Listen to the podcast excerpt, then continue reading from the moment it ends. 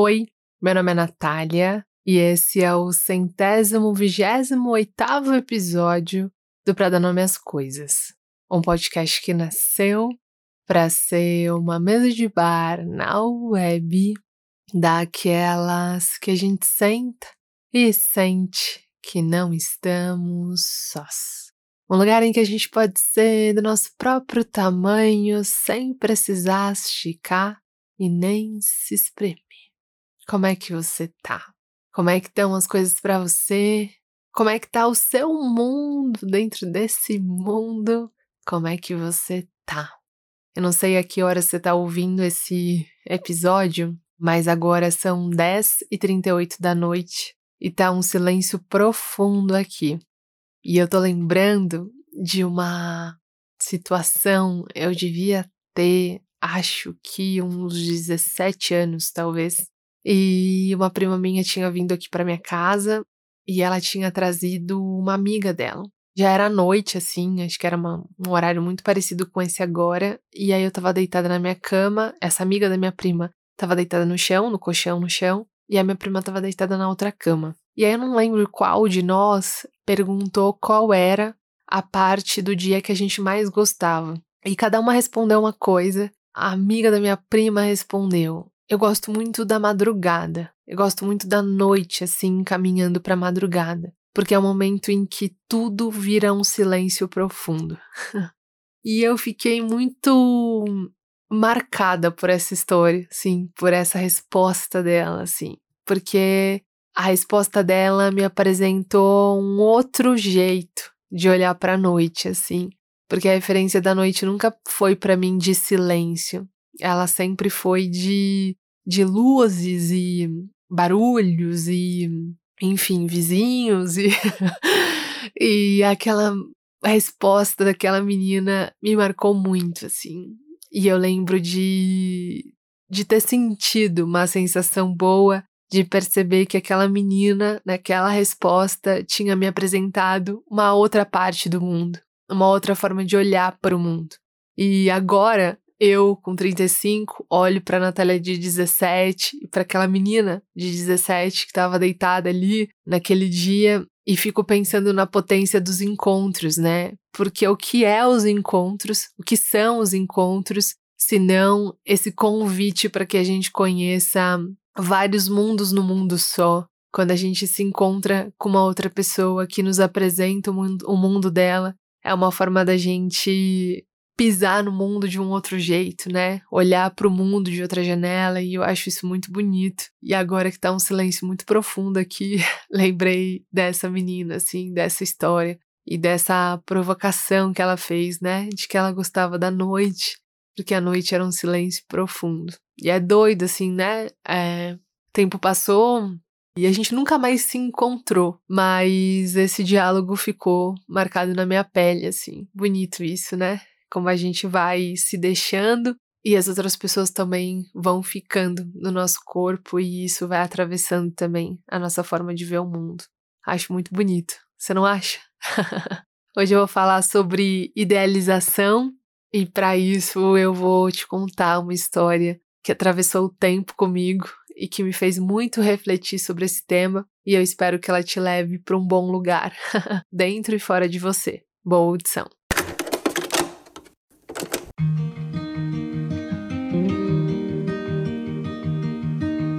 Say something that will make my day. Eu tinha uns vinte e poucos anos e sempre passava na frente daquela loja de tênis.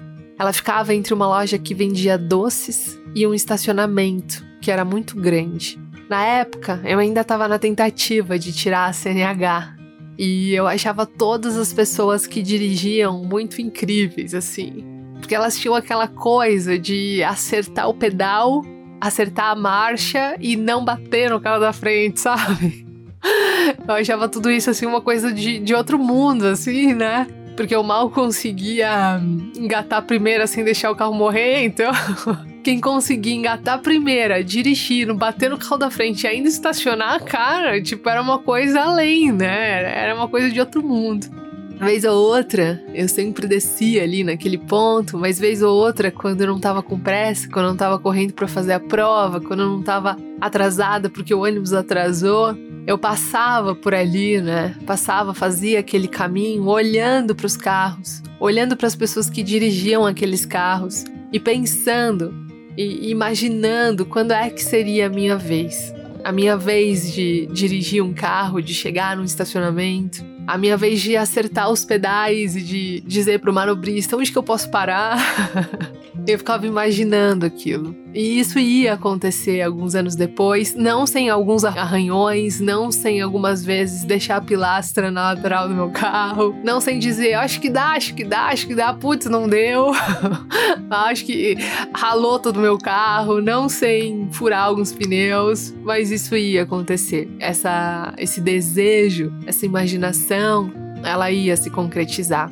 Mas o, que rolou, o que rolava, é que quando eu descia do ônibus, eu sempre passava por ali. E naqueles três minutinhos que eu demorava para atravessar o estacionamento, eu ficava pensando no dia em que eu ia ser aquela motorista. E essa, essa era uma das razões pelas quais eu não olhava tanto para a loja de tênis porque eu sempre olhava, na verdade, pro estacionamento. Era ele que chamava a minha atenção. Mas para além dessa razão, tinha uma outra, que era que eu ganhava muito pouco, né? Eu era estagiária, estava na faculdade, ganhava pouquinho e não dava para gastar uma grana, né, com um tênis de marca, como eram os tênis daquela loja.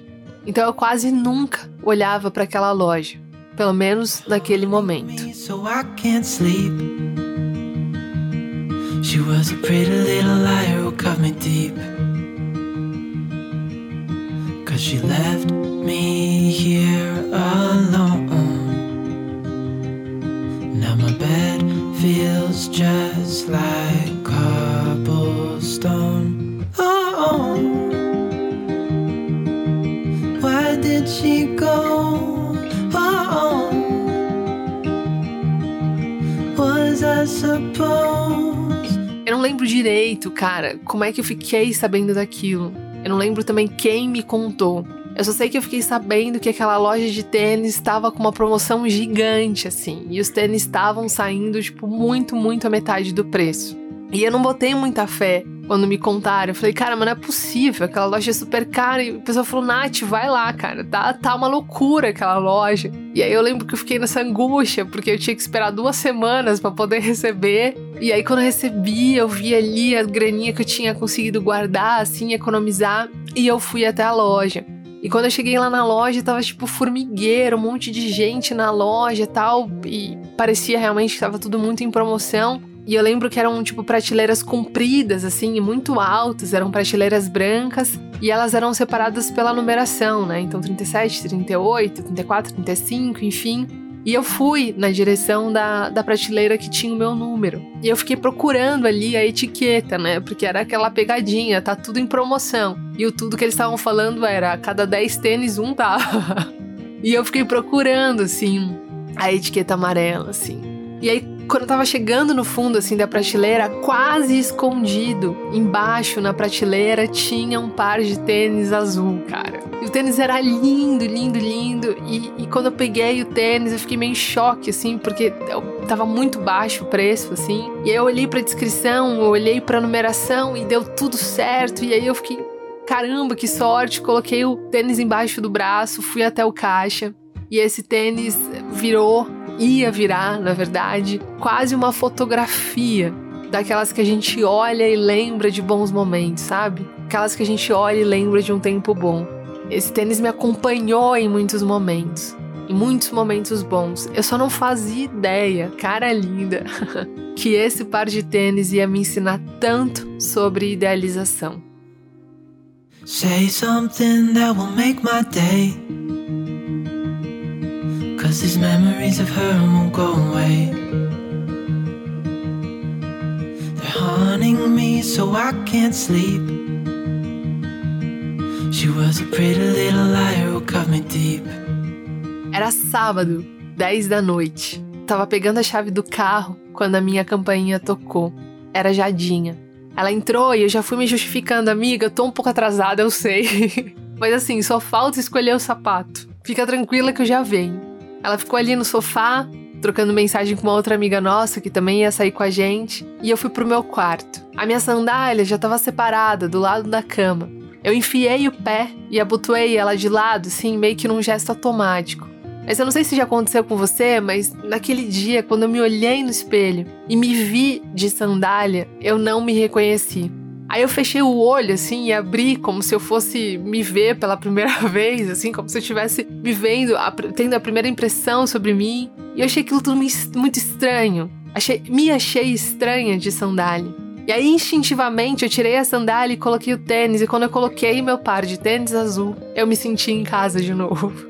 Eu sabia que aquele lugar que eu ia, ninguém ia de tênis. Quase ninguém ia de tênis. Mas de algum jeito, eu sabia também que eu não poderia ir de sandália. Que a Natália não iria de, de sandália. Então, se eu fosse, eu tinha que me levar.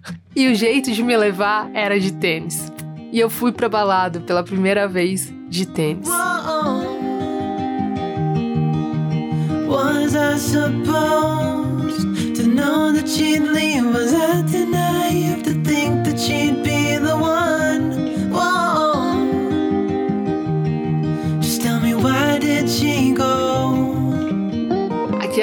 Foi uma das primeiras vezes que aquele tênis me acompanhou. Ele virou tipo meu uniforme de coisas legais, sabe?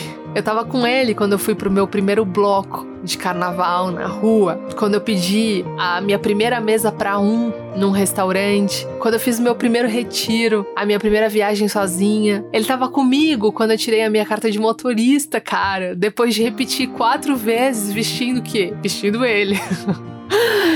Eu tava com ele quando eu esqueci minha carteira no ônibus, que raiva, Natália, meu Deus do céu, por que você não prestou atenção, Natália? Pelo amor de Deus.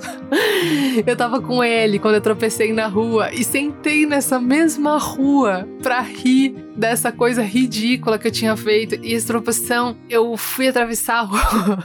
eu fui atravessar a rua e eu não vi que a rua tava com desnível. E eu fui, tipo, catando cavaco, sabe? Tipo, tropicando assim na rua.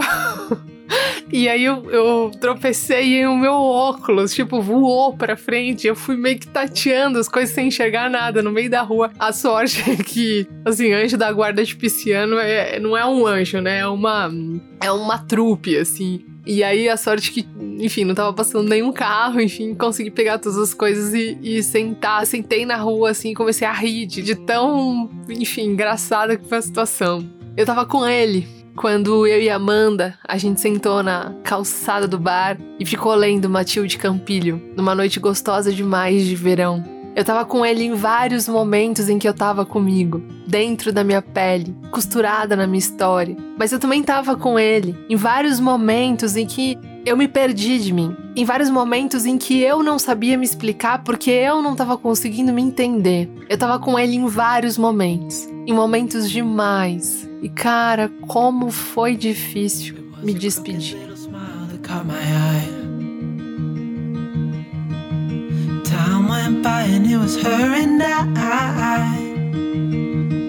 She promised me to never leave my side.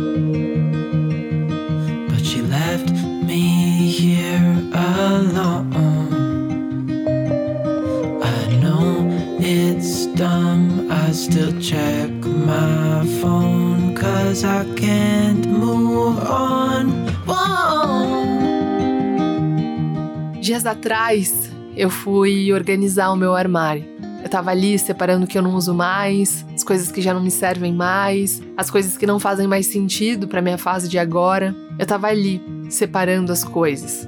E enquanto eu tava separando as coisas, organizando as coisas, eu vi aquele tênis, aquele meu par de tênis de novo, meu tênis azul.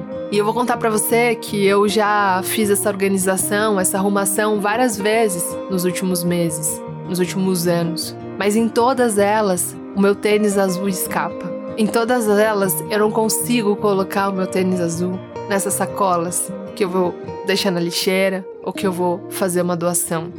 Eu nunca consegui jogar aquele tênis fora. E não consegui porque aquele tênis não era só um tênis. Ele era tipo uma fotografia de várias coisas bonitas e importantes que eu tinha vivido. Ele era a lembrança do carnaval, da chuva, da festa, da calçada, do restaurante, da balada e de várias primeiras vezes. Ele era uma lembrança viva de mim e de um tempo que não era mais e que foi muito bom enquanto não passou. Ele era uma lembrança viva, mas naquele dia eu tive que lembrar que ele não era só isso. Para me despedir daquele tênis, para deixar que ele fosse embora, para deixar para conseguir tirar para conseguir virar a página daquele capítulo, eu precisei me lembrar que, embora ele me trouxesse muitas lembranças boas, ele não era só aquilo.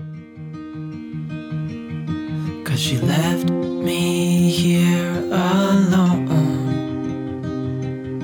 Now my bed feels just like cobblestone. Oh. Why did she go? Oh, was I supposed to know that she'd leave? Was I naive to think that she'd be the one? Eu tinha dobrado um papel na bolsa com todos os ônibus que eu ia ter que pegar. A ideia era chegar no centro antes das três, resolver tudo antes das cinco e chegar em casa antes das sete. De longe, eu vi o ônibus virando a esquina e estiquei o braço dando o sinal. Mas já perto do ponto em que eu estava, o motorista começou a apontar para frente, mostrando que o ponto certo era aquele que estava em cima. Quando eu vi, eu comecei a correr para chegar lá, para chegar ao mesmo tempo que o ônibus chegaria. Mas na primeira, no primeiro impulso que eu fiz para correr, eu senti uma pontada bem no meio do calcanhar. Eu achei que durante a corrida ali, naquele impulso, eu tinha pisado em alguma pedra, mas eu continuei correndo e num segundo a dor irradiou pro meu pé inteiro. Na hora, eu coloquei a culpa no calor, no meu jeito de correr, no asfalto. Eu achei que eu, que eu tivesse colocado o pé de algum mau jeito ali, mas quando eu cheguei em casa e tirei o sapato, eu vi que o solado do meu tênis, do meu tênis azul, tinha todo entortado. O solado inteiro tinha entortado. Eu ignorei essa informação. Eu neguei essa informação. Eu fingi que não era comigo essa informação. Eu fingi que não era com o meu tênis. Eu fingi que não tinha acontecido nada. E na semana seguinte, eu coloquei o tênis de novo e fui no mercado. Só que a dor voltou do mesmo jeito. Aí eu coloquei um peso dentro do tênis. Eu deixei no sol. Eu vi vídeo no YouTube.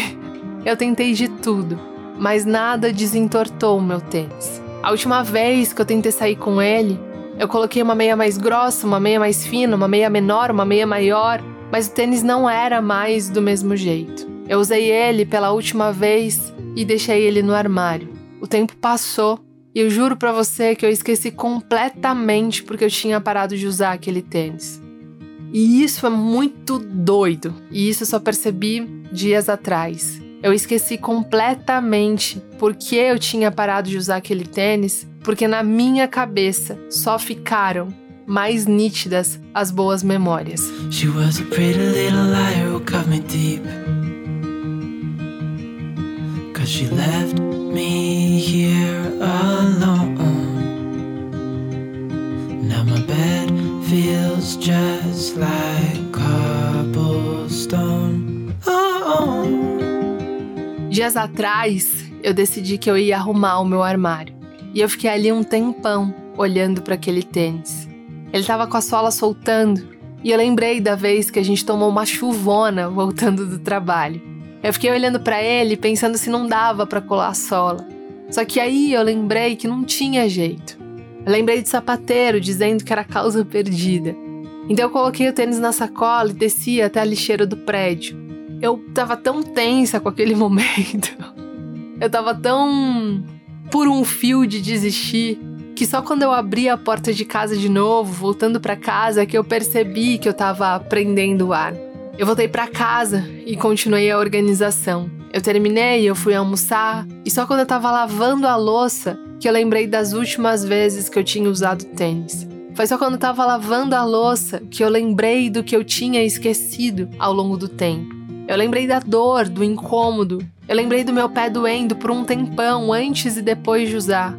Eu lembrei que aquele tênis tinha sido bom, mas que ele não estava sendo mais. Eu lembrei do que eu tinha esquecido. E aí eu me dei conta de como eu estava segurando aquele espaço no meu armário por causa de uma história que tinha sido, não do que ela era agora.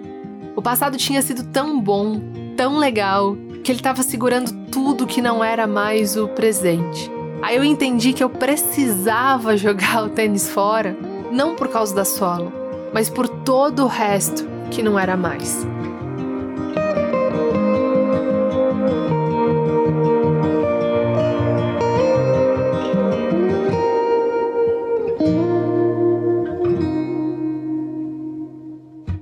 Essa situação me fez pensar em muitas coisas.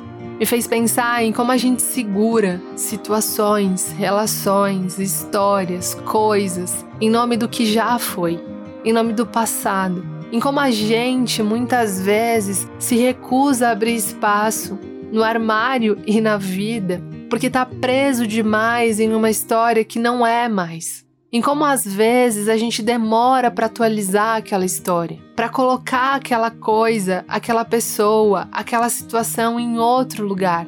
Em como a gente demora para dar um F5, sabe? a nossa mente está o tempo todo contando histórias pra gente, e a gente precisa ficar muito atento para ver se essas histórias estão realmente conectadas com a realidade. Porque é isso. Eu estava ocupando um espaço no meu armário e na minha vida com uma coisa que já tinha sido muito boa, mas há tempos já não era mais. E era em nome do passado que eu estava deixando ela lá. Oh, why did she go? Oh,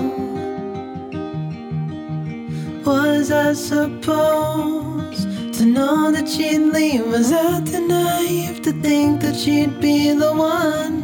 Whoa. did she go? Eu lembro de uma história que eu gosto muito da Monja Coen, não sei se já ouviu, mas que ilustra muito bem isso, essa história que eu tô falando. Ela disse que ficou muitos anos em Nagoya, num mosteiro. E nesse mosteiro ela convivia com outras monjas lá, né? E gente é gente, né, gente? Problema de convivência normal, até com os monges tem. Ainda mais quando o grupo é grande, né? É difícil você ter afinidade com todas as pessoas, né? Sempre tem alguém que você não vai ter muita afinidade. E aí, depois de anos, enfim, lá em Nagoya, ela vai sair do lugar lá do mosteiro. E aí ela conta que nas últimas semanas lá, nesse, nesse mosteiro, ela nunca achou as monjas tão incríveis. todos os problemas de convivência, todas as coisas que ela não gostava lá, cara, ficou tudo incrível, ficou tudo maravilhoso. E eu gosto muito dessa história, porque essa história, quando tava refletindo sobre essa história do tênis, ela me parece muito a história do tênis ao contrário. É aquela história em que a gente se desconecta da realidade, né? A gente se desconecta da real história e troca a real história por um momento, né? Nessa história da monja é aquele momento de euforia, aquele momento de alegria, aquele momento de de paz, te fazendo esquecer de todo o passado, de questões que existiam ali. É aquele momento de euforia que você tá indo embora de um lugar, te fazendo olhar para aquele lugar de um jeito diferente, assim. Ou, na história do tênis, era o passado do tênis ganhando muito mais cor, muito mais vida e me fazendo deixar aquele tênis no armário, sendo que aquele tênis já não era bom mais.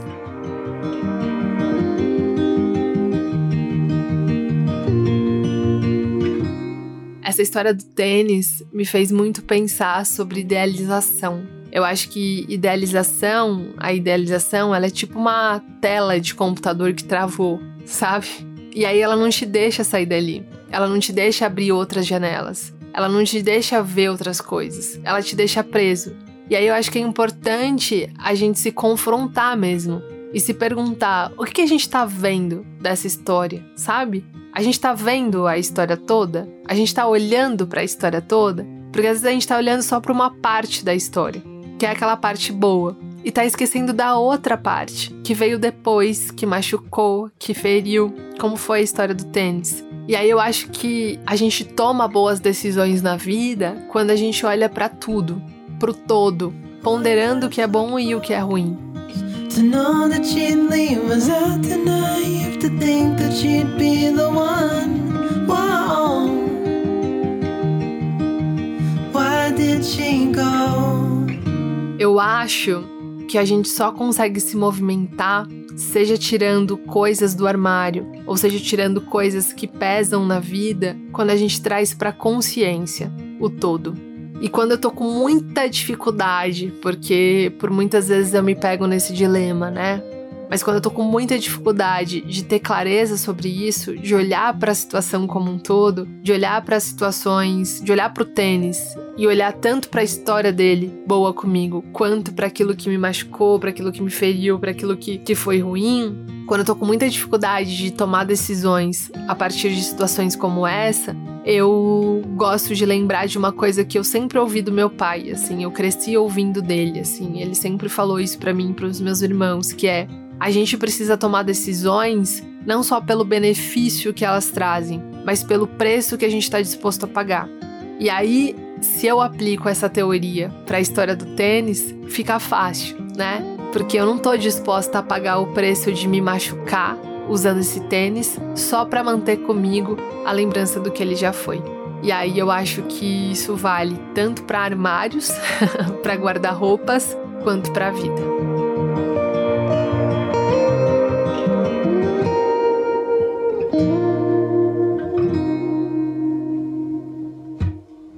Às vezes a gente mantém coisas, histórias, situações na nossa vida porque um dia elas foram boas. E eu acho que a nossa cabeça, a nossa mente, ela é muito perspicaz nessa narrativa, assim, né? Às vezes a gente olha para o passado com muito mais cor do que de fato ele teve. E tudo bem, eu acho que faz parte. Eu acho que o problema começa quando a gente começa a ignorar, né, o quanto essa história nos machucou, ou quanto essa situação nos fez mal, ou quanto essa coisa tem nos pesado. Para mim foi muito importante, assim, na hora. É, é isso, né? Quando eu tava com muita dificuldade de tirar esse tênis do armário. E aí depois eu fui me avendo com todas as vezes em que eu insisti em usá-lo e ele machucou bem o meu pé ou deixou o meu joelho muito doendo, assim. Então o preço de tê-lo na minha vida, no meu armário, era assumir todas essas dores. E aí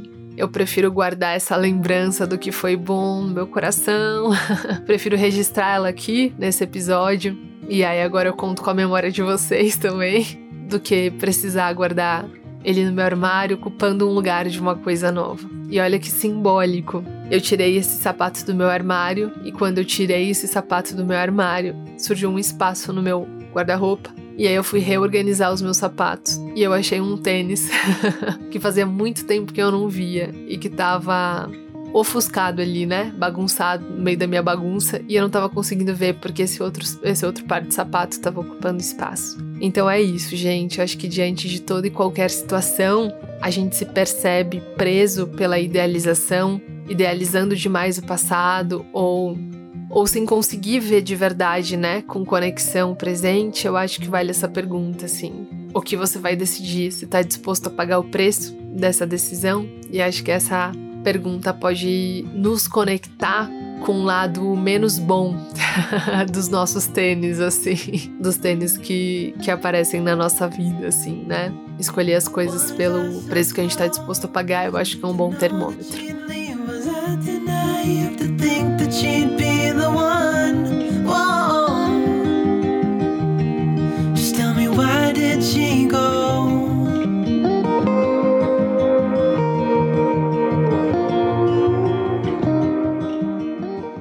Isso, gente. Espero que tenha feito sentido para você. Espero que tenha te feito uma boa companhia. Se você gostou, se fez sentido para você, que tal dar cinco estrelinhas pra gente aqui? Você pode fazer isso embaixo da minha foto se você já deu uma vez, é só uma mesmo. é, mas se você não deu, quiser e fizer sentido para você, a gente vai ficar muito feliz. Se você quiser contar pra gente também como te chegou esse episódio, você pode comentar na capinha do episódio no nosso Instagram, que é arroba coisas. Pode também seguir a gente no Twitter, que é arroba para dar nome. Tem episódios novos todas as quartas-feiras. Quem faz a edição é o Valder Souza. Quem faz a identidade visual é a Amanda Fogaça. E eu sou a Natália, mas pode me chamar de Nath ou de Na. Afinal de contas, a gente já dividiu muitos chopps nessa mesa e eu espero que tenha feito sentido para você, te levado para um caminho bom ou feito alguns é, desincômodos, né? Alguns incômodos necessários, porque eu acho que é incomodando também que a gente se transforma, né? É importante. É isso, gente. Obrigada. Um beijo nessa cara linda e até semana que vem.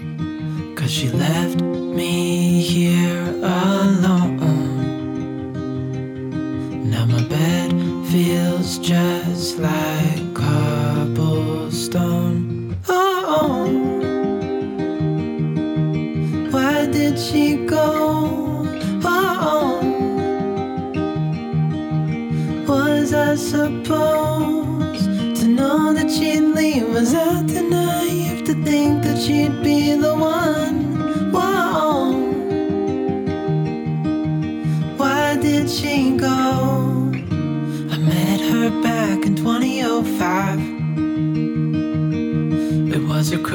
Little smile that caught my eye. Time went by and it was her and